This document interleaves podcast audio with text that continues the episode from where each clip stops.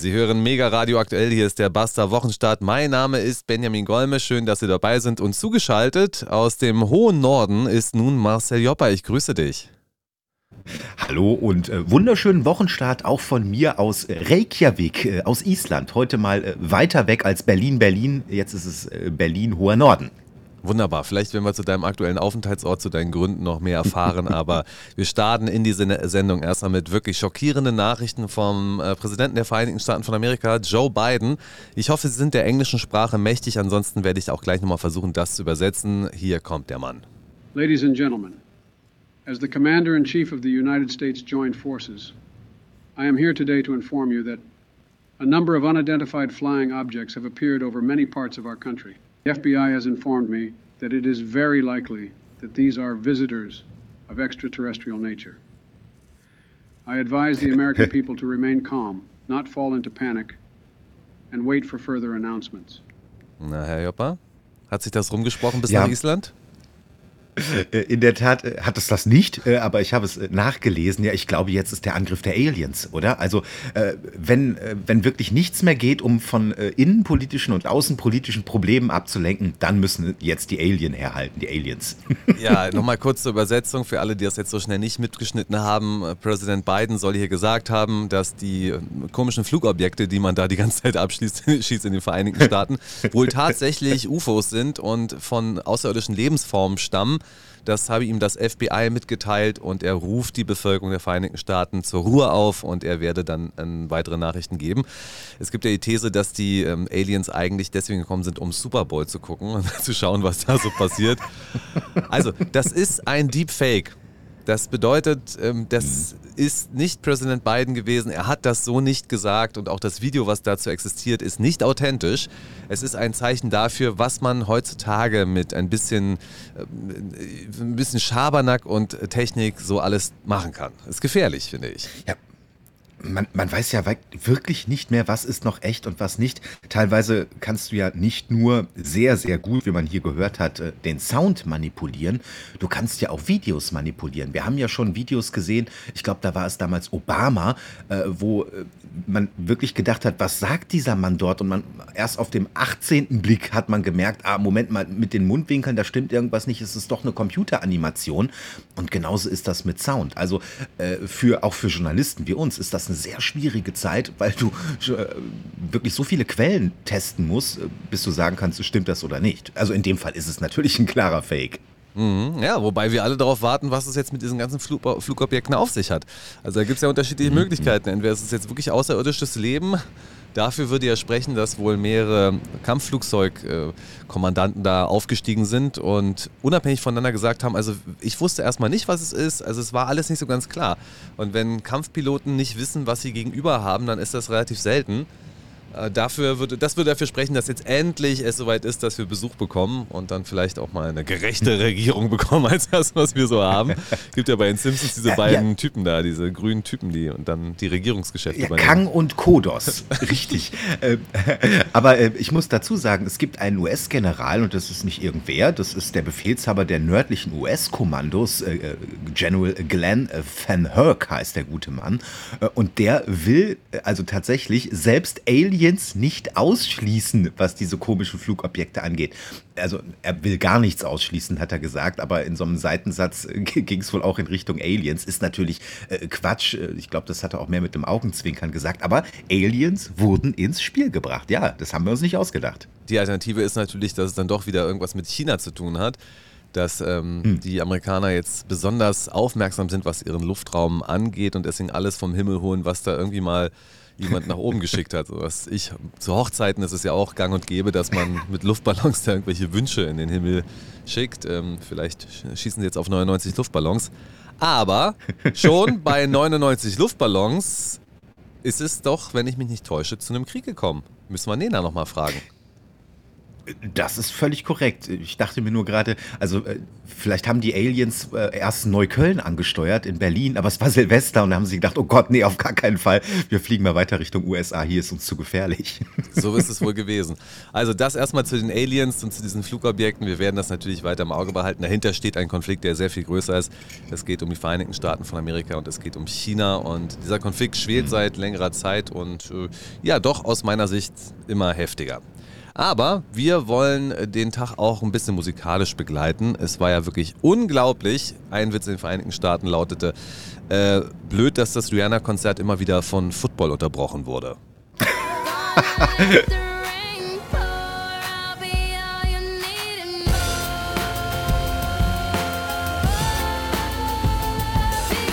Haben wir eigentlich GEMA-Rechte? Ich glaube ja kaum, dass wir GEMA haben, ne? Deswegen dürfen wir ja nicht zu so viel spielen von Schnell, Rihanna. schnell wieder runterdrehen. schnell wieder ja, runter. Ja, Aber ich glaube, das, äh, das waren doch die teuersten 13 Minuten Rihanna-Konzert, die es je gegeben hat, oder? Für diejenigen, die sich das äh, im Stadion angeguckt haben, meinst du? Ja, ja, genau, genau. Ja, der Super Bowl war natürlich äh, heute Nacht auch noch. Äh, ich glaube, dass das äh, an vielen unserer Zuhörer äh, komplett vorbeigeht. Äh, an mir übrigens auch. Aber diese Halbzeitshow, die ist meist sogar prominenter und noch länger in den Medien als das Spiel eigentlich an sich. Es war ja auch sensationell. Ich habe es übrigens nicht gesehen und dafür bist du ja mhm. verantwortlich. Wenn du nicht wärst, dann hätte ich heute Morgen nicht um wirklich 6 Uhr morgens aufstehen müssen. 6 Uhr morgens deutscher Zeit, Herr Golme muss raus, weil ein Basta Wochenstart vorbereitet. Dann musste ich ja für dich auch noch eine andere Sendung übernehmen und das führte dazu, dass ich leider nicht um 0 Uhr den Kickoff sehen konnte und deswegen keine Ahnung von Football habe, was mir wirklich sehr im Herzen wehtut. Denn nichts ist schöner als diese amerikanische Inszenierung zu sehen und dann wird gesungen, die Nationalhymne, sicherlich von Soldaten und dann kommen diese Kampfflugzeuge über das Stadion gedonnert. Ich mhm. gucke das alles sehr, sehr gerne, aber du hast es mir leider verwehrt, ich war nicht dabei. Ich weiß auch noch, dass im vergangenen Jahr, ähm, da haben wir ich, äh, separat voneinander, aber auch Super Bowl zu Hause geguckt. Äh, ich mache das ja vor allem, äh, weil ich äh, Fastfood sehr mag und mich mit Chicken Wings und Hot Dogs eingedeckt habe. Und äh, die beiden Damen, mit denen ich Super Bowl geguckt habe, äh, die haben, glaube ich, auch am Ende dann schon geschlafen. Ja. ja, also wie dem auch sei, Patrick Mahomes hat auf jeden Fall gewonnen. das ist alles, was wir dazu sagen können.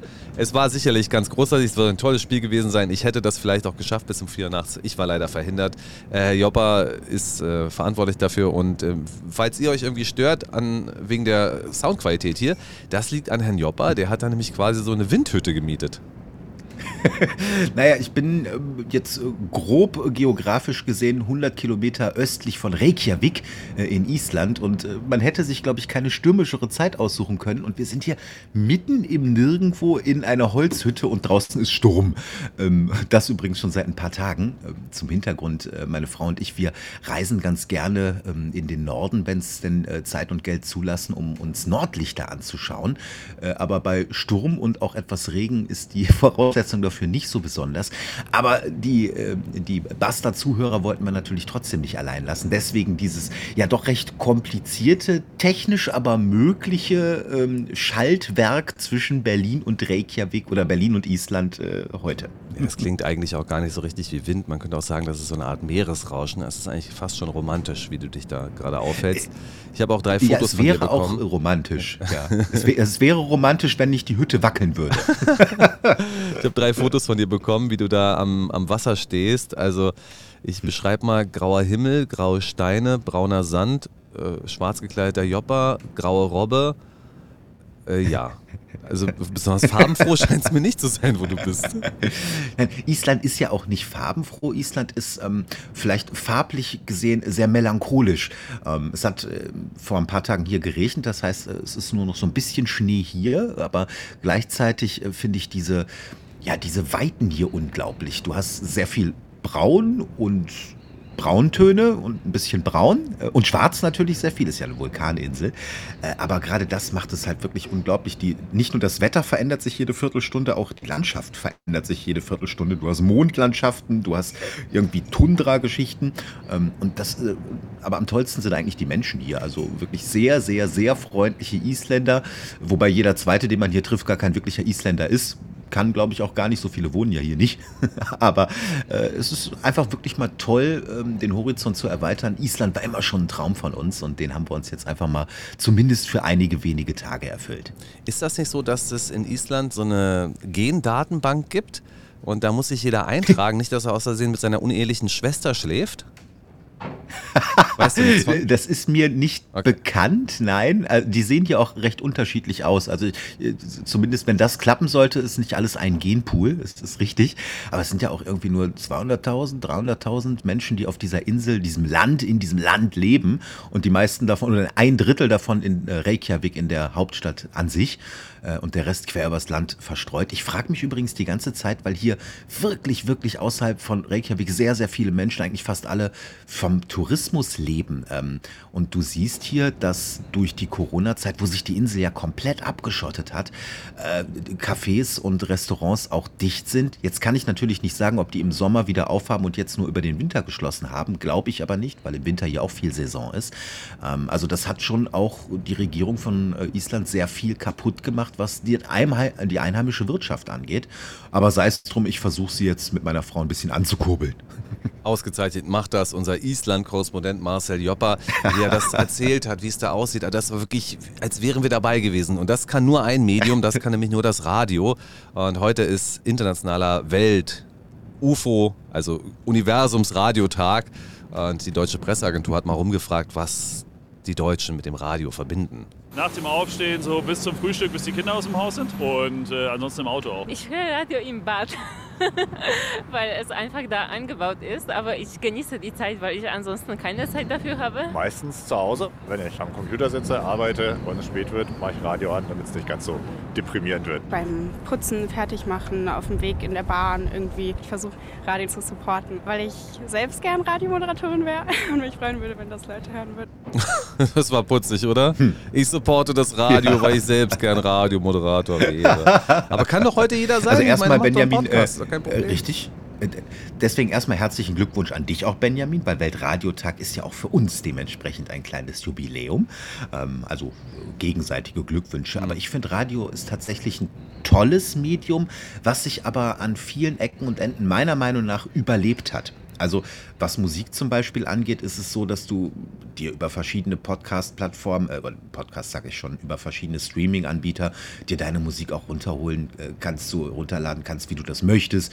Ähm, du hast äh, eigentlich, finde ich, das Lokalradio lebt von den Meldungen aus deiner eigenen Stadt. Ja, und wenn man sich so Deutschlandfunk und solche Geschichten anhört, die früher mal die Informationshochburg waren, sind sie meiner Meinung nach jetzt nur noch äh, Verkündungsplattformen von vielen Regierungsmeinungen äh, und das brauche ich dann auch nicht. Es gibt ein paar Lichtblicke, die sind aber vielleicht eher in den alternativen Medien zu finden. Hallo Berlin, hier ist 94.3 R2, die Superhits und das Beste von heute, das war Phil Collins mit In the Air Tonight und hier kommt Rihanna. Also das sollte die Frau wirklich sich keine Illusion machen, was es bedeutet, im Radio zu arbeiten, Leute. Wir haben das gemacht und wir waren bei einem Radiosender, der war ziemlich klein und der war ganz entspannt. Der Chef war zwar ein bisschen schwierig, aber ansonsten hatten wir doch auch ein bisschen Freiheiten in der Moderation. Es war gar nicht so geclaimed. Ähm, klar, musste man immer wieder sagen, was waren das damals? Äh, ich habe schon wieder vergessen, aber es gab halt so einen Satz, den muss man in jeder Moderation sagen, um den Leuten einzubläuen, was mhm. sie da gerade hören. Äh, aber ansonsten konnten wir relativ frei moderieren. Anmoderation dürfte ungefähr 25 bis 30 Sekunden sein. Dann kam ein Beitrag von äh, zwei, zweieinhalb Minuten und dann kam eine kurze Abmoderation.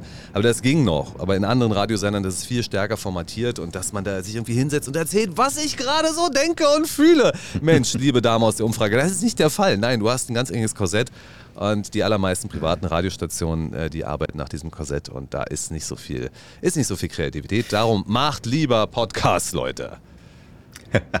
ja, man muss sich das ja auch wirklich, äh, oder wenn man äh, mal nicht hinter die Kulissen von Redaktionen geschaut hat, weiß man ja vieles auch nicht. Klar, woher auch.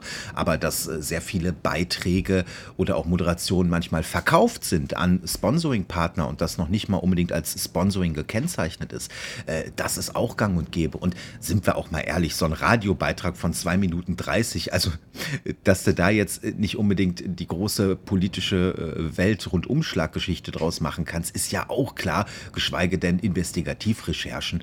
Also wer wirklich Journalismus haben möchte, der hört wahrscheinlich äh, nicht sein heimisches Lokalradio. Mhm. Ja, stimmt. So war das damals. Es gibt ja extra Agenturen, die uns dann solche Sachen anbieten. Da erkennt man relativ schnell, von wem der Auftrag kommt, das ins Radio zu bringen und das wird dann halt vertont und verarbeitet von einer Agentur, die das macht, die bietet das den Radiosendern an und die Radiosender können das dann kostenfrei senden. Naja, ist natürlich auch nicht das Interessanteste, kostenfrei Werbung zu senden, aber wenn man irgendeinen Inhalt braucht, dann macht man das eben, so ist das damals gewesen.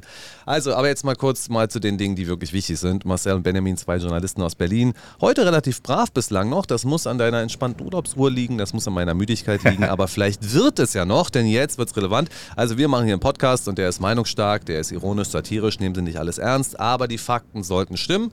Und jetzt wird es mal so richtig politisch. Es gibt Gründe. Herr Joppa, du bist geflüchtet vor dem Berliner Wahlgeschehen. ja, zu Recht. Äh, und äh, als die, äh, das ist ja jetzt eine Wiederholungswahl in Berlin gewesen. Und als die vergangene Wahl war, da war ja auch noch Marathon und, und, und und irgendwie großes Chaos. Und jetzt hat sich aber wohl gezeigt, dass Berlin doch eine Wahl machen kann.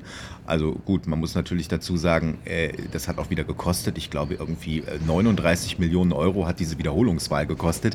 Aber dann hat man es jetzt auch hingekriegt. Man hat äh, Polizeikräfte zusätzlich eingesetzt, die auch noch irgendwie als Wahlhelfer, äh, Notwahlhelfer äh, zustande äh, ähm, da mitgearbeitet haben. Dann hast du zusätzlich, glaube ich, auch noch Beobachter aus dem Europarat gehabt, damit das auch alles seinen rechten Weg geht in Berlin. Ja, und jetzt haben wir ein Ergebnis, was irgendwie aber auch unbefriedigend ist. Oder wie geht's dir? Äh, toll, ich akzeptiere jedes demokratische Ergebnis und ich hoffe, es ist auf demokratischen Wege zustande gekommen. Ich habe da jetzt erstmal keine Zweifel, mhm. jedenfalls nicht aus direkter Beobachtung. Ich bin auch wählen gegangen und äh, kann davon gerne berichten. Also das war hier in so einem Wahllokal im Nordosten Berlins und ich bin dann da mal hingelaufen, habe extra vorher nochmal geguckt, wo das eigentlich ist, weil ich meine Wahlbenachrichtigung natürlich verlegt hatte. Aber es war gut zu finden über die Seite der Stadt Berlin. Dann bin ich da rein und da saßen erstmal drei oder vier Pappnasen ganz vorne, die mich begrüßten. Fast schon wie ein Gesandten einer fremden äh, Demokratie, weil da, das war ja so ein großer Empfang. Da hätte bloß noch so eine Glaskapelle gefehlt, die mich da begrüßt. Dann wurde ich weitergegeben an so eine andere Person und die sagt dann, ja, hier, Wahlurne, gehen Sie rein, legen Sie den Ausweis nicht weg, den brauchen Sie gleich. Und dann drei weitere. Also zusammengenommen waren das acht oder neun Mitarbeiter, die ich dort gesehen habe. Und ich war der Einzige, der seine Stimme abgegeben hat. War schon ein ziemlich heftiges Verhältnis. Und es war ja genau so geplant. Nach diesem Desaster, was die Berliner Verwaltung wohl zu verantworten hatte, hat man entschieden, man gibt jetzt so viel Geld da rein und normalerweise kriegen diese Wahlhelfer ein sogenanntes Erfrischungsgeld von 35 bis 60 Euro. Diesmal waren es 240 Euro. Also für 240 Euro mich da hinsetzen und ein paar Stimmen zählen, das hätte ich mir sogar vorstellen können. Und so funktionierte hm, das eben. Ja. Deswegen waren die Wahllokale knüppeldicke voll, nicht unbedingt von Wählenden, aber eben von Leuten, die da mitgeholfen haben. Für Beamte und Angestellte des Landes soll es sogar bis zu drei freie Tage als Ausgleich gegeben haben. Wow, okay. Ja, dann kein Wunder, dass wirklich äh, das sehr stark besetzt gewesen ist. Aber du hast eben den Vorortbericht, ich habe Briefwahl äh, zwei Wochen vorher gemacht und habe dann aber auch tatsächlich äh, gestern Abend trotz Urlaub am äh, äh, Fernsehgerät und auch am Radiogerät gesessen und habe mir die Berichterstattung dann live angeschaut, wie denn dann die Wahl tatsächlich verlaufen ist. Und am Ende gab es einen strahlenden Sieger und das ist Kai Wegner von der CDU. Den wollen wir uns jetzt mal anhören. Mir fehlen ein Stück weit die Worte. Es ist phänomenal und ich kann nur sagen, Berlin hat den Wechsel gewählt. Ja, meint er jedenfalls. ja, um, um die 28 Prozent. Und äh, das ist für die CDU in Berlin, muss man sagen, wirklich ein Riesenerfolg. Die CDU, die hat jetzt über zwei Jahrzehnte in der Opposition rumgedümpelt, also nicht nur Opposition, aber auf jeden Fall haben sie rumgedümpelt. Und äh, da hat man plötzlich einen Kai Wegner, der ja so aussieht wie ungefähr jeder zweite Mann in Deutschland über 50, äh, der in der Bahn neben mir sitzen könnte. Ich würde ihn nicht erkennen. Äh, den haben die da hingestellt. Der ist der einzige Kandidat, der tatsächlich in Berlin geboren ist von den Spitzenkandidaten bei der Berlin-Wahl. Und der hat das Ding gerockt. Aber, muss man ganz groß dazu sagen, wenn man sich die Wählerwanderung anschaut, es ist eine absolute Protestwahl gewesen. Und deswegen äh, hat die CDU auch, ich glaube, um die 60 Prozent seiner Stimmen diesmal, wenn man äh, Befragungen Glauben schenken mag, äh, bekommen. Nicht, weil man die CDU wählen wollte, sondern weil man die Regierungsparteien nicht wählen wollte. 28,2 für die CDU, 18,4 und 18,4 für SPD und Grüne, die Linke mit 12,2, die AfD mit 9,1 und alles andere ist nicht der Erwähnung Erwähnung wert. die FDP ist tatsächlich schon wieder dem, aus dem Abgeordnetenhaus raus. Bei SPD und Grünen war es ja nicht ganz klar, wer da dieses Schneckenrennen macht. Ähm, wobei für die Grünen war es kein echtes Schneckenrennen, die haben kaum verloren. Aber es war eben nicht ganz klar, wer auf Platz 2 ist. Und diese Unsicherheit hat aus, auch Franziska Giffey ausgesprochen, die regierende Bürgermeisterin von Berlin. Und wir sind jetzt in einer Situation, wo wir sagen müssen, es ist nicht Platz 1 geworden. Und wir wissen noch nicht, ob es Platz 2 geworden ist. Wir müssen ganz klar sehen, dieses Ergebnis ist eins, was zeigt, die Berlinerinnen und Berliner sind nicht zufrieden mit dem, wie es jetzt ist. Sie wünschen sich, dass Dinge anders werden. Und wir haben nur ein Jahr Zeit gehabt. Mhm. Nur ein Jahr und mhm. weitere drei Jahrzehnte hat die SPD Zeit gehabt. Das ist schon echt super. Ja gut, Frau Giffey hat nur ein Jahr Zeit gehabt, das äh, kann man wohl sagen. Oder Schummel-Franzi, wie wir sie ja gerne liebevoll nennen. Aber tatsächlich, äh, das war ja ganz kurz vor dem äh, Feststehen des amtlichen oder vorläufigen amtlichen Endergebnisses, wo Frau Giffey noch nicht wusste, ist sie jetzt Platz zwei hinter der CDU oder ist die SPD Platz drei. Und irgendwie sind wir fast nicht wirklich klüger. Also ja, die SPD ist wohl Platz zwei, aber sie liegt wohl nur 105 Stimmen vor den Grünen. 105 Stimmen in einer Millionenstadt. Das ist nichts. Äh, das ist gar nichts. Und äh, ich könnte mir auch vorstellen, dass vielleicht die ein oder andere Partei sagt, Moment, jetzt müssen wir aber nochmal alle nachzählen äh, und dann müssen nochmal alle Grünen und SPD-Stimmen nachgezählt werden. Kann ich mir durchaus vorstellen. Und das ist natürlich dann auch nochmal ein Arbeitsaufwand. Aber mit 105 Stimmen Vorsprung kann die SPD natürlich gar nicht zufrieden sein. Ja, ich habe schon wieder im Ohr, dass Sie sagen werden, es ist ein klarer Auftrag, dass wir das Rote Rathaus behalten. Denn das zeichnet sich ab. Also, wie fand ich das Ergebnis? Ich habe das gesehen und habe da erstmal geschmunzelt. Schließlich bin ich ja ein Uroppositioneller und äh, wenn die Regierung abgewatscht wird, eine Regierung noch dazu, mit der ich nicht zufrieden bin, dann freut mich das natürlich. Wie sich das gehört, habe ich mich als äh, total neutraler Journalist auch vor den Wahlen neutral gehalten. Das heißt, ich habe nicht gesagt, was ich wählen werde. Ich habe äh, immer ungefähr angedeutet, was für mich jetzt eher weniger in Frage kommt, aber ich habe nicht versucht, da mhm. irgendwie Einfluss drauf zu nehmen. Ähm, sehr schön fand ich beispielsweise, was ich gestern auch nicht gepostet habe. Äh, ich habe an einem Berliner S-Bahnhof doch tatsächlich unglaublich viel Wahlkampfmüll von Bündnis 90 Die Grünen gefunden. Was haben die gemacht? Ach, Vor diesem S-Bahnhof ist ein großer ähm, Fahrradständer. Und an jedes Fahrrad, was da gestanden ist, haben sie so einen kleinen Aufhänger rangemacht. Von Bettina Jarasch. Mhm. Und ich meine, gut, Aha. Da mag es vielleicht ein paar Verstrahlte gegeben haben, die sich gedacht haben, oh, Wahlwerbung von den Grünen, ungefragt an mein Fahrrad gehangen. Vielen Dank dafür, das rahme ich mir zu Hause ein. Aber es gab natürlich viel mehr, die gesagt haben, was soll der Scheiß? Jetzt müllt ihr hier mein Fahrrad zu, das schmeiße ich auf den Boden. Und dann gab es sicherlich auch welche, die haben gesagt, was müllt ihr hier mein Fahrrad zu, das schmeiße ich mal in den Mülleimer. Aber es führte dazu, dass Bettina Jarasch da übel auf dem Boden verteilt gewesen ist. Und ich denke mir so, was seid ihr eigentlich für geisteskranke Irre bei den Grünen? Permanent erzählt ihr uns irgendwas von Klimaschutz und Welten retten und dann mhm. verballert ihr ungefragt an irgendwelche Fahrradstände eure, euren Pappmüll, der auf dem Boden landet. das geht bei mir auf keiner Ebene. Also die habe ich garantiert nicht ja. gewählt und sowas ärgert mich einfach ungemein. Also Frau Jarasch Wahlkampf war aus meiner Sicht für Menschen, die der ganzen Angelegenheit etwas neutraler gegenüberstehen, natürlich sehr fatal. Vor allem auch diese Sperrung der Friedrichstraße, die sie jetzt mal durchgedrückt hat. Und die Bilder, die damit ja. produziert wurden, war einfach nur fatal. Und da wundert es mich nicht, dass Frau Jarasch jetzt nicht mit wehenden Regenbogenfahren ins Rote Rathaus eingezogen ist. Aufkleber äh, oder Anhänger an Fahrrädern für die Grünen. Was haben eigentlich, was hat die CDU gemacht? Aufkleber auf SUVs? Man weiß es nicht. Aber die CDU hat ja tatsächlich äh, so ein bisschen, man könnte fast sagen, eine Guerillataktik im Wahlkampf gefahren. Die haben Sachen gemacht, die hat die CDU noch gar nicht gemacht. Ich dachte, die CDU kennt das Internet gar nicht. Das hat sich geändert.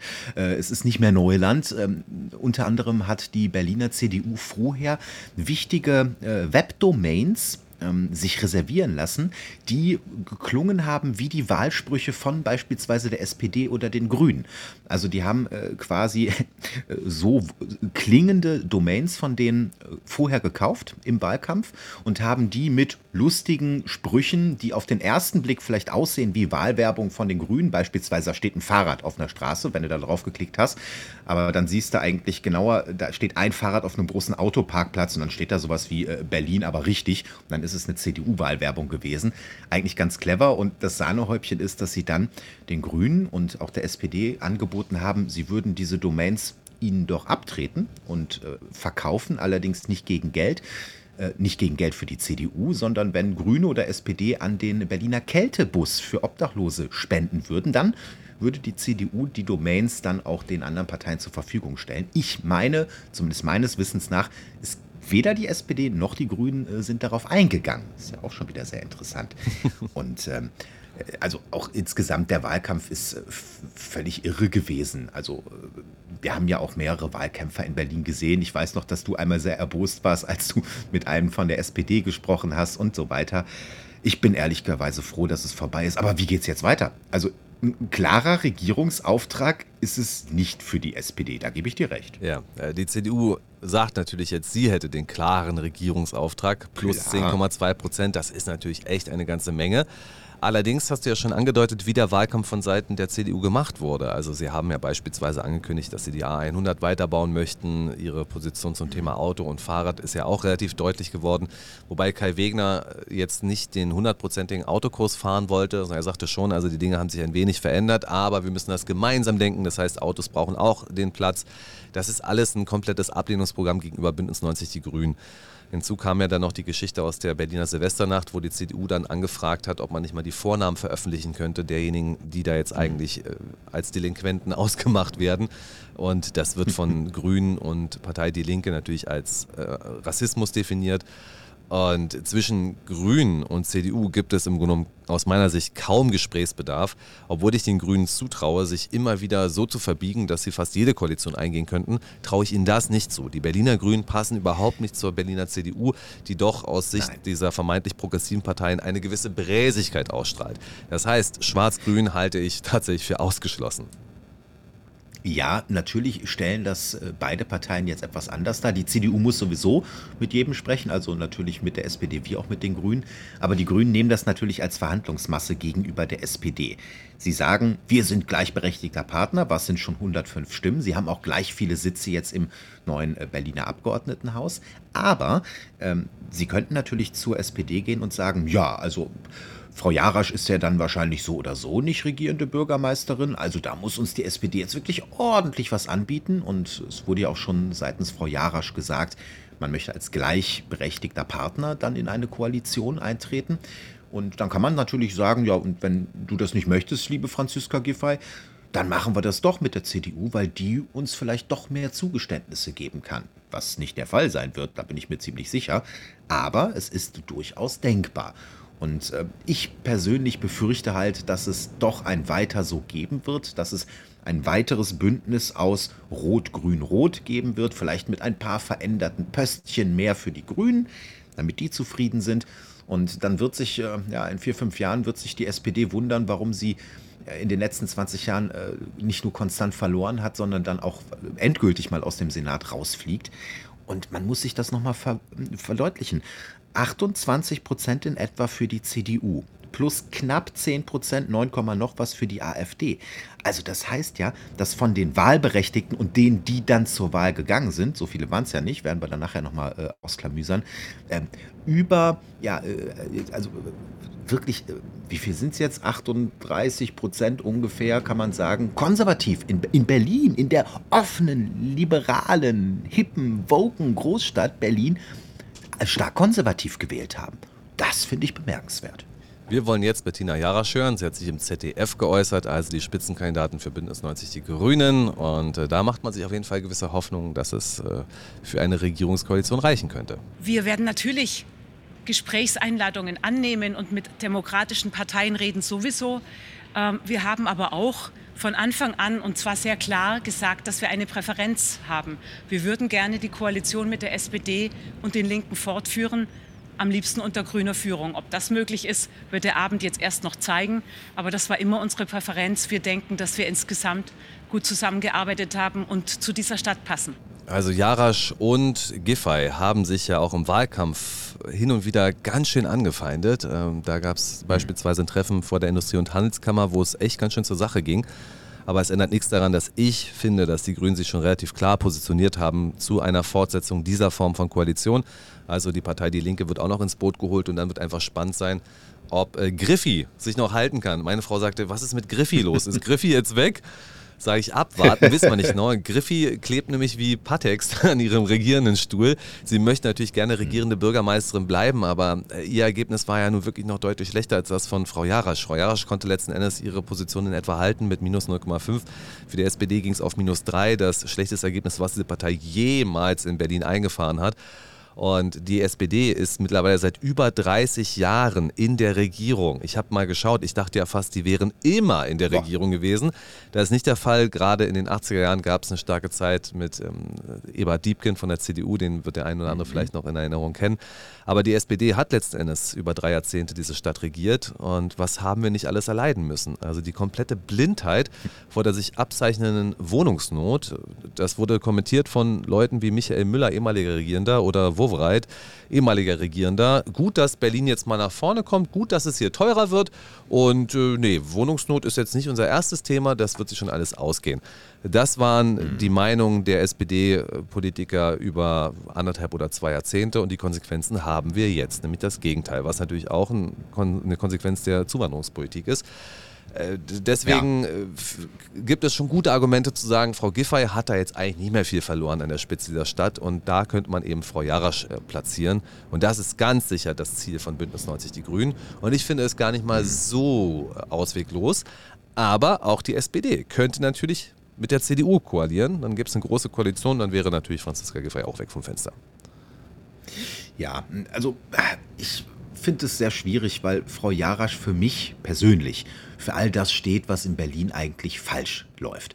Wir haben, ähm, ich verfolge Frau Jarasch und ihre Politik immer nur so punktuell und dann wird es mir mal wieder von den Medien hochgeschwemmt, wenn irgendwas total schief gelaufen ist und Du hast die Berliner Friedrichstraße zum Beispiel schon angesprochen. Die wurde während der Corona-Zeit mal zur verkehrsberuhigten Zone gemacht, also so Pop-up verkehrsberuhigte Zone hat man das genannt. Das Ergebnis war, äh, dass die Wirtschaft dort, die Geschäfte äh, wirklich sehr wenig verdient haben, total angefressen waren und gesagt haben, mach diese verkehrsberuhigte Zone weg. Die haben da so Möbel äh, hingestellt, die überhaupt nicht angenommen wurden, kaum einer saß drauf. Dann war es wieder weg und eigentlich war jeder zufrieden, dass man wieder fahren konnte. Und dann hat Frau Jarasch das aber wieder durchgedrückt und auch über den Kopf von Frau Giffey hinweg durchgedrückt, dass das jetzt dauerhaft eine verkehrsberuhigte Zone bleiben soll. Und äh, da werden wahrscheinlich die nächsten Jahre jetzt einfach nur irgendwelche Baustellenschilder stehen. Dann haben wir verschiedene komische grüne Projekte in irgendwelchen Kiezen mit irgendwelchen, zum Beispiel am Cottbusser Tor. Da steht eine, ich glaube, über 56.000 Euro hat es gekostet, äh, eine neue Toilette. Also es sind eigentlich drei Toiletten. Die stehen da im Schlamm sind auch nicht behindertengerecht. Du kommst eigentlich nicht hin, weil sie im Schlamm stehen. Trotzdem sind sie komplett vermüllt, aber haben 56.000 Euro gekostet, dafür, dass übrigens 100 Meter weiter die nächste öffentliche Toilette ist. Ähm, du hast äh, sehr, sehr viele komische grüne Projekte, die sich für mich nicht schlüssig sind. Und mal davon abgesehen, eins, das, da habe ich ja mit dem Kopf geschüttelt, äh, äh, berichtige mich, falsch, falls ich da falsch liege und du was anderes erfahren hast, aber meines Wissens haben die Grünen auch äh, sich dafür eingesetzt, dass in Berlin weniger Verkehrskontrollen durchgeführt werden sollen, vor allem in Bezirken wie Neukölln und Co., weil man das Racial Profiling unterbinden wollte.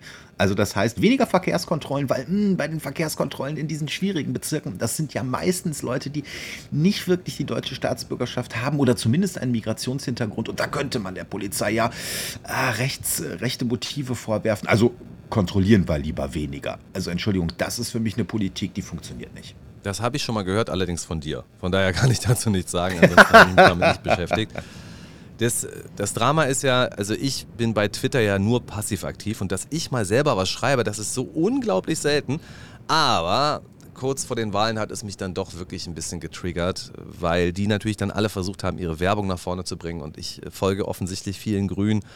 Und so hm. kamen auch deren Aussagen häufig auf mich zu. Da war beispielsweise Katrin Göring-Eckert, die ja selber sich einen Ruf gemacht hat als christliche Fundamentalistin. Das war jetzt mhm. übrigens die Ironie dieser Sendung, ja. Also die auf jeden Fall diese, diese christlichen, evangelischen Bezüge hat und sie schrieb dann, dass Bettina Jarasch ja hier ein starkes christliches Fundament hätte und auch darum ja die richtige Kandidatin wäre. Mhm. ich denke mir so, ach Gott, wirklich, ey, ein starkes christliches Fundament, das geht den meisten Wählern in Berlin wirklich links und rechts am Auspuff ja. vorbei. Das interessiert mich ja. überhaupt nicht. Dann kommt sie natürlich, äh, das ist eine reine Fremdenfeindlichkeit von mir, sie kommt ja aus Bayern und das hört man auch noch. ähm, das ist natürlich auch nochmal problematisch, aber ich bin da durchaus bereit, da auch auf der inhaltlichen Ebene zu argumentieren und deswegen habe ich tatsächlich geantwortet auf ihre Wahlwerbung bei Twitter und ich habe geschrieben, Frau Jarasch, bei allem, was sonst so ist, ich verlasse nur zweimal die Woche meine Wohnung und begebe mich in den öffentlichen Personennahverkehr. Und in jedem Fall geht dabei etwas schief. Immer, wenn ich hm. eine S-Bahn oder U-Bahn benutzen möchte, funktioniert es nicht. Und ich kann es nicht mehr hören, dieses Getue, dass der hm. öffentliche Personennahverkehr ja das Wichtigste sei und uns und das Klima retten wird. Das ist so so absurd, wenn man das dann tatsächlich im Alltag erlebt. Und jetzt habe ich mal geschaut, Bettina Jarasch ist ja leider Verkehrssenatorin von Berlin und ihre mhm. Vorgängerin ist Regine Günther von 2016 bis 2021 ebenfalls Senatorin für Verkehr und die ist auch eine Grüne. Das heißt, seit 2016 ist dieses Ressort von den Grünen besetzt und in der Zeit hat es de facto Verschlechterungen bei S-Bahn und U-Bahn gegeben. Und das ist jetzt ja. schon eine Zeit, in der man vielleicht etwas zum Besseren hätte wenden können. Ich weiß, dass das komplex ist. Ich weiß, dass das kaputt gespart wurde von einem SPD-Senat. Das war wahrscheinlich die Zeit sparen, bis es quietscht und dann auch Druck auf die Deutsche Bahn. Und die Deutsche Bahn wollte sich privatisieren, hat deswegen die S-Bahn kaputt gestartet. Also da fing das eigentlich alles an. Das muss also jetzt ungefähr 20 Jahre her sein oder vielleicht auch 16. Da fing das eigentlich an und mir ist schon klar, dass man sowas nicht schnell umsetzen kann.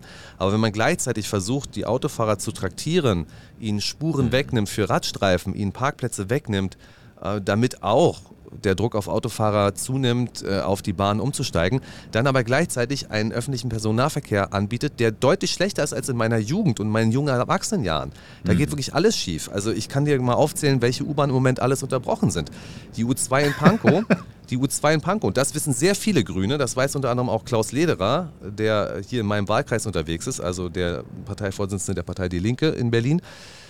Äh, der wohnt nämlich auch da und der sagt auch, das kotzt mich an, das waren seine Worte, das kotzt mich an, dass diese U-Bahn unterbrochen ist. Das ist nämlich eine Lebensader für alle Menschen hier in Prenzlauer Berg und Pankow. Was ist passiert? Äh, man hat entschieden, dass ein Hochhaus gebaut werden darf am Alexanderplatz. Dann gab es so eine Mischung aus möglicherweise Bauversagen, möglicherweise auch Behördenversagen. Hm. Es führte dazu, dass der U-Bahn-Tunnel der U2 sich verschoben hat und deswegen ist er gesperrt und zwar auf unabsehbare Zeit. Wenn wir Glück mhm. haben, könnte es sein, dass da im August wieder was fährt, aber es kann auch sein, dass der Tunnel komplett neu gebaut werden muss. Das Ding ist also liegt lahm, ja. Die U6 zwischen ähm, Kurt-Schumacher Platz und Altegel ist bis in das Jahr 2025 unterbrochen. Und da fahren dann ersatzweise Busse. Und das ist tatsächlich auch eine wichtige Pendlerlinie. Ich habe ja auch selber in Tegel gewohnt, beziehungsweise da oben im Norden. Und wenn du von dort runter willst nach Mitte, um, was weiß ich, beim Bundesnachrichtendienst zu arbeiten, dann musst du genau diese Linie nehmen. Auch schwierig. Mhm. Dann haben wir Bauarbeiten bei U1, U3. Äh, und dann haben wir ja diese sechs Wochen Unterbrechung des, äh, des, des, der Nord-Süd-Trasse der S-Bahn. Ja, es sind alles Baumaßnahmen, ja, und muss ja irgendwann gemacht werden. Habe ich auch irgendwie Verständnis für. Aber wenn du dann das umfahren möchtest und permanent hörst, wegen Störungen im Betriebsablauf fällt der äh, Zug S42 um 8.23 Uhr leider aus. Permanent hörst du sowas. Und das sind Dinge, die machen den Leuten hier gar keine Lust. Und das ist übrigens der Grund für diese Wechselstimmung. Der Grund für die Wechselstimmung ist das Gefühl, dass man auf dem Amt nichts zu melden hat, weil entweder kriegt man keinen Termin, wenn man einen Termin bekommt, wird man angeflaumt, das ist auch nicht lustig, das ist auch keine Berliner Schnauze, das mhm. geht jedem hier auf die Nerven und man schnauzt einfach zurück, das sorgt für ein schlechtes Gefühl. Der Grund ist, dass wir immer mehr Staus haben, dass die Leute sehen, dass ihnen äh, das automatisch gemacht werden soll, dass sie aber gleichzeitig sehen, dass der Aufenthalt im öffentlichen Personennahverkehr eine absolute Vollkatastrophe ist, dass äh, der auch oft genug ausfällt. Das sind einige Gründe. Diese Stadt ist komplett zugemüllt und am Ende des Tages wird es auch noch teuer und keiner kann sich mehr eine Wohnung, eine neue Wohnung leisten. Und das sind so die Dinge, die zusammenkommen, sodass die Berliner einfach gesagt haben, jetzt, jetzt wählen wir mal eine Form von Protest. Ja, und sind wir mal ganz ehrlich, also wenn du es nicht hinbekommst, als Verkehrssenatorin die Bahn attraktiv zu machen, den Nahverkehr attraktiver zu machen und dir dann überlegst, okay, dann mache ich halt den Autoverkehr unattraktiver. Und äh, bis 2030 ist es ja, glaube ich, dass nach dem Wunsch von ähm, Frau Jarasch der komplette Innenstadtbereich äh, autofrei sein soll, also nur noch Elektroautos sollen dann dort fahren dürfen. Und wenn man sich mal anschaut, wie ist denn eigentlich bisher zum Beispiel die Ladeinfrastruktur dort? Und hatten wir nicht eigentlich gerade ein Problem mit der Elektronik, also mit, mit, mit der Elektrizität und wo soll das eigentlich alles herkommen? Und dann kommen irgendwelche Statistiker und sagen dir, ja, also äh, wenn Berlin das so und so äh, gerne ausbauen möchte, äh, das wird überhaupt nicht funktionieren. Und äh, also äh, das könnte vielleicht funktionieren, wenn man da Milliarden reinpumpt, die Berlin da aber überhaupt nicht hat. Also es sind Luftschlösser, Wahlversprechen, utopische Geschichten, die sich die Grünen da in Berlin vorstellen. Und ich hoffe wirklich, dass sie äh, nicht nur nicht die Bürgermeisterin stellen, sondern vielleicht sogar rausfliegen, weil es äh, ein schwarz-rotes Bündnis geben wird. Aber, ein dickes Aber, die CDU ist ja jetzt nicht der Allheilsbringer. Ähm, ich erinnere mich an eine Zeit, wo es hier auch einen äh, CDU-Innensenator gegeben hat, der richtig durchgreifen wollte, zum Beispiel was die Drogenpolitik im Görlitzer Park anging. Und dann erinnern wir uns alle, dass er dann so Verbotszonen und die Nulltoleranzgrenzen und, und, und gerne mal machen wollte. Mhm. Oh, und das Ergebnis war, dass die kompletten Drogengeschäfte aus den Parks raus sind und zwar auf die Straßen Berlins. Und äh, du bist teilweise aus U-Bahn-Stationen rausgekommen und äh, wurdest von Heerscharen von äh, Dealern auf den Treppen bereits erwartet. Und äh, bis du unten gewesen bist, ich sag mal 20 Stufen. Und wenn du unten gewesen bist, bist Was du von mindestens 10 äh, Entweder das oder du wurdest aber von mindestens zehn Menschen angesprochen, ob du nicht was kaufen willst. Äh, das äh, ist zum Beispiel in Kreuzberg der Fall gewesen. Und das muss doch auch ein Innensenator gesehen haben. Ähm, und wenn wir gerade bei dem Thema sind, da frage ich mich natürlich, die AfD, die hat ein äh, sehr stabiles Ergebnis geholt, also fast 10 Prozent, zweistellig war ja ihr Ziel auch. Da hätte ich äh, gedacht, dass vielleicht doch mehr die AfD wählen, auch anhand der Bilder, die man zu Silvester gesehen hat. Vielleicht haben sich dann aber viele gedacht, ach komm, äh, dann wähle ich doch die CDU, weil die hat ja wirklich massiv dazu gewonnen. Aber wie gesagt, AfD plus CDU um die 38 Prozent für Berlin beachtlich. Spektakulär sind ja auch die äh, Ergebnisse der Direktwahlen. Also wer hat denn tatsächlich seine Direktkandidaten durchgebracht? Die SPD nicht einen einzigen. Richtig. Niemand ja, selbst mehr. Franziska Giffey hat ihren Wahlkreis verloren an einen völlig unbekannten CDU-Politiker. Das muss man sich mal vorstellen. Frau Jarasch äh, hat ihren Wahlkreis selbst auch nicht geholt. Also es, die Spitzenkandidaten haben da irgendwie nicht so richtig äh, glänzen können. Wobei Frau Jarasch da auch wirklich weit von entfernt war. Es kommt ja auch mal darauf an, in ja. welchem Wahlkreis du so bist. Und sie war da irgendwo in Spandowien. Ähm, auch schön, dass jetzt zwei der Spitzenkandidaten aus Spandowien kommen, also aus Spandau. Äh, sowohl ja. Wegner als auch äh, die Bayerin Jarasch sind dort angetreten. Und äh, ja, mhm. wer Berlin jetzt nicht kennt, also Spandau liegt halt JWD, ja, das ist.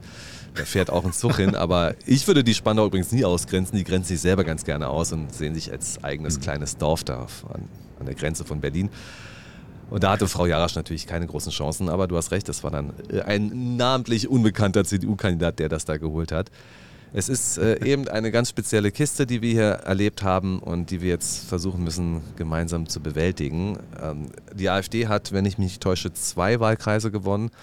Unter anderem äh, der Herr Lindemann heißt er, glaube ich, der bei Twitter mhm. und in Social Media komplett brutal angefeindet wird und der sich da auch äh, immer relativ aggressiv gegen wehrt. Aber den Marzahner, glaube ich, hat er gefallen. er hat das auf jeden Fall geholt. Ja. Dann haben wir, wenn ich mich nicht täusche, auch noch den einen oder anderen linken Wahlkreis. Und dann gibt es im, im Berliner Zentrum einige Kreuzberger, äh, einige, einige grüne Wahlkreise. Aber die SPD ist tatsächlich mhm. ganz leer ausgegangen. Wir haben noch die Bundesvorsitzende also der SPD, die wollte das auch nochmal erklären. Mhm. Und ich glaube, die Erklärung wird dir ganz gut gefallen. Hier kommt Saskia Esken. Wir starteten natürlich inmitten einer Krise, nämlich Corona, haben auch dort neue Ideen angewandt, ähm, äh, damals mit der Impfkampagne mit, mit äh, General Breuer oder auch mit äh, 2G und 3G, ähm, Anwendungen, die eben vorher so nicht möglich gewesen wären und ähm, äh, sind dann, ähm, haben, dann, haben dann diesen Krieg, ähm, äh, haben dann diesen Krieg dazu bekommen. Ja, also das, hat sie, sie haben tatsächlich gerade von Anwendungen gesprochen. sie hat von Anwendungen gesprochen. Also ihre gute Idee war also, einen General für zivile Zwecke zu benutzen, indem er die Impfkampagne nach vorne bringen soll. Und 2G, 3G äh, seien jetzt neue Ideen der SPD gewesen, die man da angewendet hätte. Hm. Ja gut, aber also die, diese Krise, die ist natürlich deutschlandweit gewesen. Teilweise hat jedes Bundesland dann da nochmal einzeln nachgebessert. Äh, aber dann ist es auch schwierig zu erklären, dass die Grünen ja kaum verloren haben äh, und auch die Linken ihr zweitbestes Ergebnis trotz leichten Verlusten in Berlin geholt haben äh, und die SPD eben nicht. Ja finde ich schwierig, diese Erklärung, aber natürlich sucht da jeder irgendwie so seine Deutungshoheit über das Wahlergebnis. Kann man machen, wie man möchte. Bei der SPD liegen die Fehler viel weiter, als äh, jetzt zu sagen, ja, das ist ein schwieriges Krisenjahr gewesen, weil, äh, wie gesagt, über die letzten 20 Jahre hat die SPD konstant verloren in der Hauptstadt. Ähm, ich finde es ganz interessant, aber trotzdem auf die Bundesebene zu schauen. Also, was hat denn diese Wahl jetzt eigentlich für den Rest Deutschlands zu bedeuten? Und da kann man erstmal sagen, kommt drauf an, wen du fragst. Also, die CDU natürlich, auch Friedrich Merz und Co., die sagen, so, das äh, ist ganz klar, schaut euch auch mal Umfragen im Bundestrend an, da ist die CDU auch ganz weit vorne.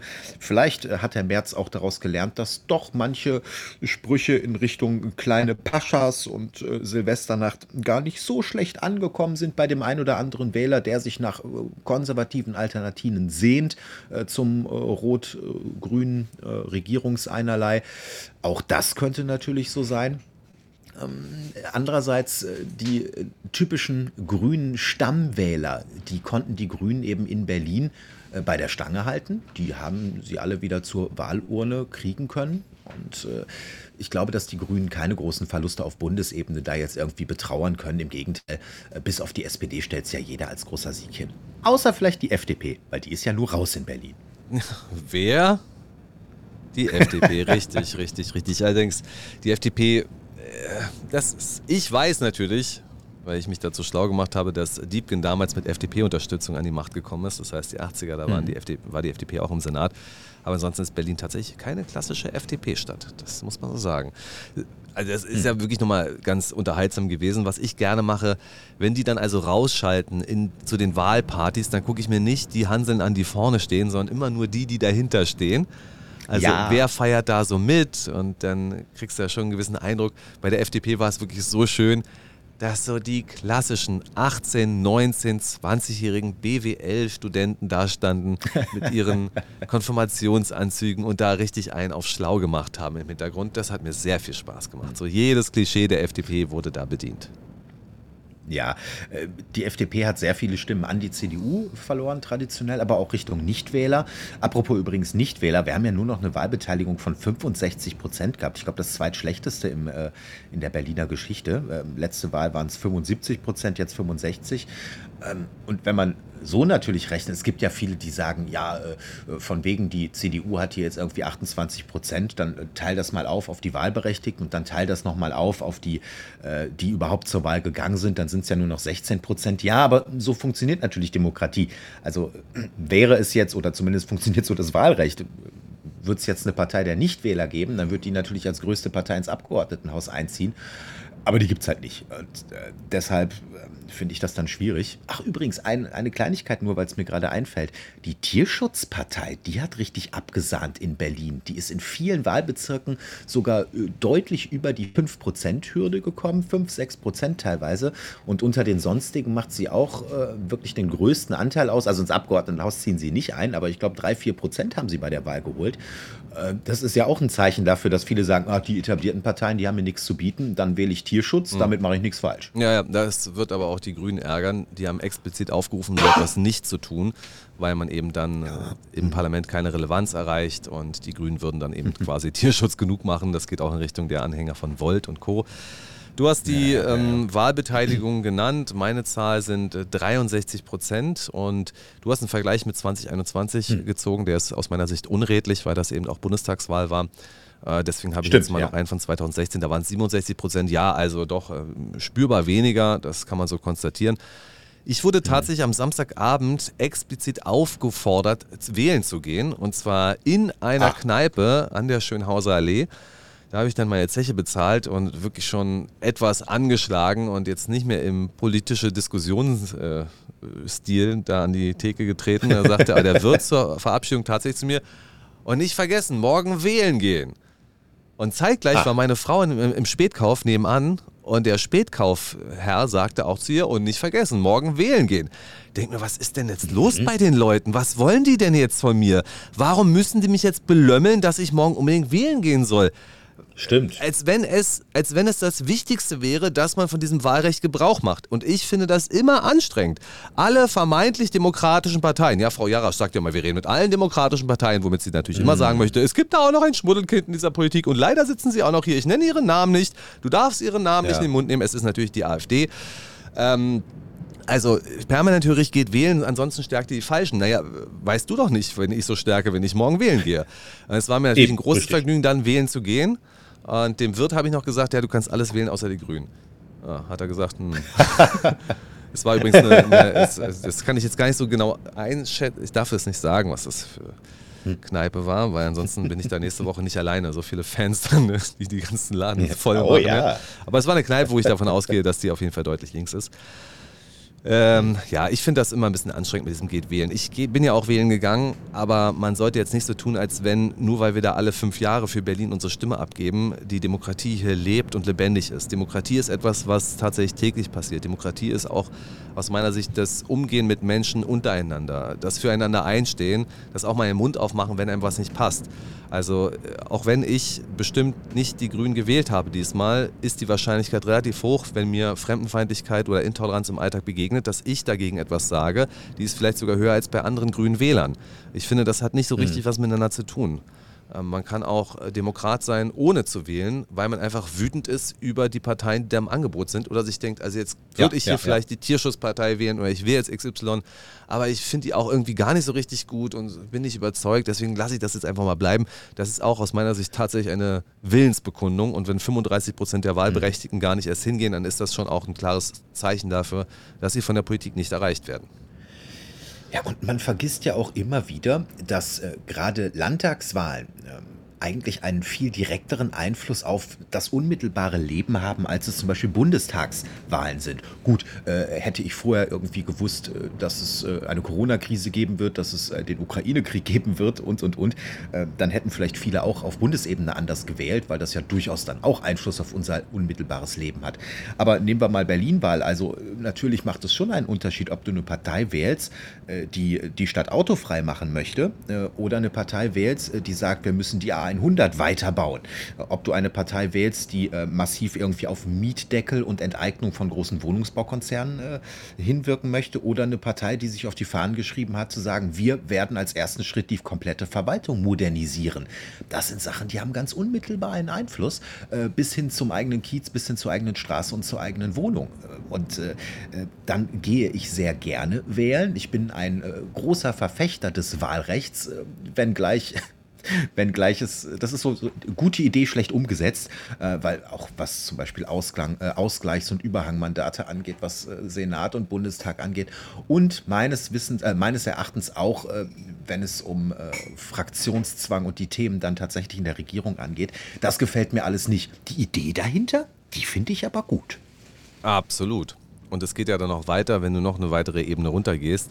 Wenn du dann also auf die Bezirksparlamente schaust, äh, und da kannst du, Mhm. die haben jetzt nicht allzu viel zu entscheiden, da geht es mal um eine Ampel und so.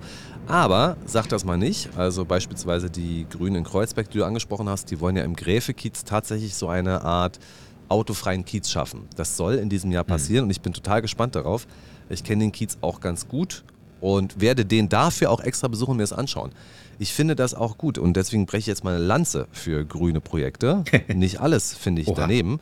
Nein, ich breche eine Lanze dafür, dass es ein schönes Modell ist, mal zu gucken, was passiert eigentlich, wenn ein Kiez tatsächlich autofrei ist. Was entwickelt sich da? Entwickelt sich da mehr soziales Leben? Ähm, geht das mehr auf die Straße raus? Und dann schwinden ja auch Angsträume. Man kann sich auch besser unterhalten, wenn man sich mal trifft, wenn es da Räume von Begegnung gibt. Und äh, ich finde das eigentlich ganz gut. Und von daher ist es in Ordnung aus meiner Sicht, wenn es eben solche Kieze gibt und solche Bezirke gibt wie Friedrichshain-Kreuzberg. Da sind die Grünen bei 34 Prozent. Ähm, Meine ehemalige ähm, Kampfgenossin Clara Herrmann wird natürlich äh, Bürgermeisterin von Friedrichshain-Kreuzberg bleiben. Und Mhm. das ist auch die, die übrigens für diese Klos verantwortlich ist. Ja, Ähm, ja. Habe ich schon oft erzählt, dass ich die von früher ganz gut kenne, damals kannte. Und ähm, ich gucke mir das gerne an. Da muss auch mal was probieren. Das, äh, wenn die alle sagen, sind progressiv, das kann man so sehen und so sehen. Aber ich finde es schon tatsächlich gut, dass diese vermeintlich progressiven Parteien wie die Grünen auch mal was probieren. Da gebe ich dir recht. Man muss halt dann eben schauen, wird es funktionieren oder nicht. Ich hatte ja gerade diese autofreie Elektrostadt angesprochen, wo viele Experten sagen, wird nicht funktionieren. Äh, gleichzeitig äh, finde ich Projekte, zum Beispiel auch äh, eine begrünte Innenstadt. Da kann man sich von so vielen Metropolen auf der Welt äh, wirklich tolle grüne Ideen abschauen, mit grünen Fassaden. Oder auch wenn denn mal ein Kiez autofrei ist oder zumindest verkehrsberuhigt werden soll, da bin ich auch dabei. Aber wenn man dann auf der Friedrichstraße eine Geschäftsmeile und zwar eine äh, ja, höherwertige, höherpreisige Society-Geschäftsmeile autofrei machst und dann die Leute mit ihren Porsches da gar nicht mehr hinkommen. Und die fahren übrigens auch nicht Bahn. Und doch nach einem Jahr die ganzen Geschäfte massiv sagen, wir haben Umsatz eingebußt und dann die Grünen aber aus reiner ideologischer Überzeugung sagen, aber wir machen trotzdem das Ganze jetzt autofrei und zwar in den nächsten Jahren. Und jetzt ist erstmal eine Baustelle werden, Edge, äh, äh, dann ist das für mich weit ab von einer äh, den normalen menschlichen Gedanken und der Logik folgenden Regeln. Und das können die Grünen ganz hervorragend. Ideologisch weit ab von den menschlichen, menschlichen Realitäten. Ja, die Friedrichstraße, die darbt da sowieso so vor sich hin. Nun sagen die einen, damit können wir sie retten, die anderen sagen, das ist jetzt der Todesstoß. Und fragt ja. die Leute in der Charlottenstraße und am Gendarmenmarkt, wo die Autos sich dann halt durchschlängeln. Äh, sowas habe ich auch mhm. erlebt, auch da, wo ich gewohnt habe in Neukölln. Da wurde die Hermannstraße verengt durch einen großen Radstreifen, was ich als Radfahrer ja eigentlich immer ganz schön finde. Aber es führte immer wieder dazu, dass äh, der Verkehr sich dann eben dann in die sehr ruhigen, kopfsteingepflasterten Nebenstraßen verlagert, die dann ja. eben nicht mehr. Das ist in etwa so, wie wenn Herr Henkel, Innensenator, versucht, die Dealer aus dem Park zu vertreiben. Ja? Gleicher Effekt, andere Partei. ja, ja. Es ist alles ein bisschen schwierig, aber wir schauen mal, in welche Richtung es geht. Das jedenfalls waren die Wahlen äh, in Berlin die äh, nach allem, was man so hört, wohl ganz gut funktioniert haben. Das heißt, die werden wohl nicht angefochten werden müssen.